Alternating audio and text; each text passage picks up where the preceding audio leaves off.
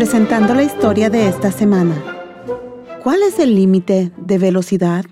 Parte 1. Miré hacia arriba, a los majestuosos pilares blancos de una casa de plantación del sur. Su puerta del frente estaba cerrada. Toqué, esperé y toqué otra vez. La puerta se abrió y una mujer mayor apareció al frente de mí. Ella reflejaba orgullo. Le dije, entiendo que su casa está catalogada como una casa histórica en Mississippi y que uno puede recorrerla. Debía haber hecho una cita. No, no es necesario. Puedes pasar. Ella preguntó, ¿Está usted de viaje? Sí, vine a Mississippi a visitar amigos en Fayette. Oh, no sabía ahí vivía gente blanca. Mis amigos no son blancos. Los conocí en Múnich, Alemania, a través del ejército. No nos hemos visto por años. En todo lado que he estado en Fayette, he visto que la gente muestra afección y respeto hacia ellos. ¿Cómo se llaman sus amigos? Me gusta saber de gente como ellos. Dallas y Mateo Wicks. Más tarde, mientras caminaba por el salón de los hombres, el salón de las mujeres, habitaciones de techo alto y cuartos del sótano de los esclavos, yo pensaba, no hay límite de velocidad en la cultura americana.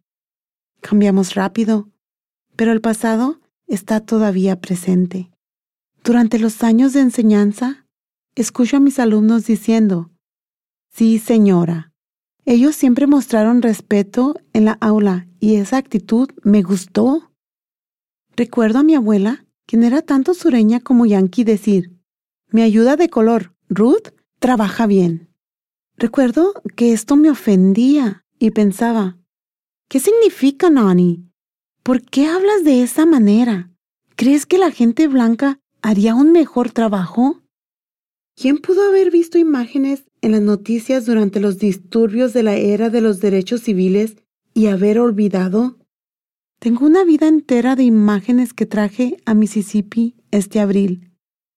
Una vez allí, Quedé fascinada con sus bosques verdes, carreteras amplias, casas de ladrillo y respuestas a la pregunta, ¿cómo están las relaciones entre los blancos y negros?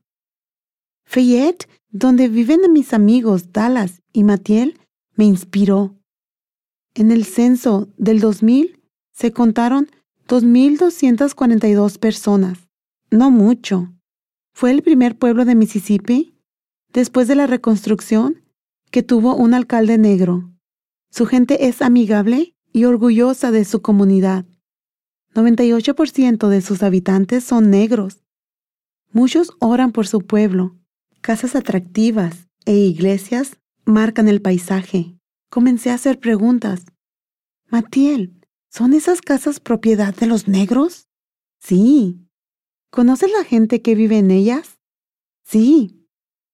¿Tiene Fayette una sección de viviendas deterioradas? No.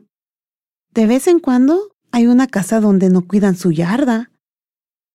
Matiel, ¿a qué hora es la iglesia mañana? A las siete en punto. No puedo creerlo. ¿Es porque es Semana Santa? ¿Los adolescentes van? Siete de la mañana es el tiempo regular.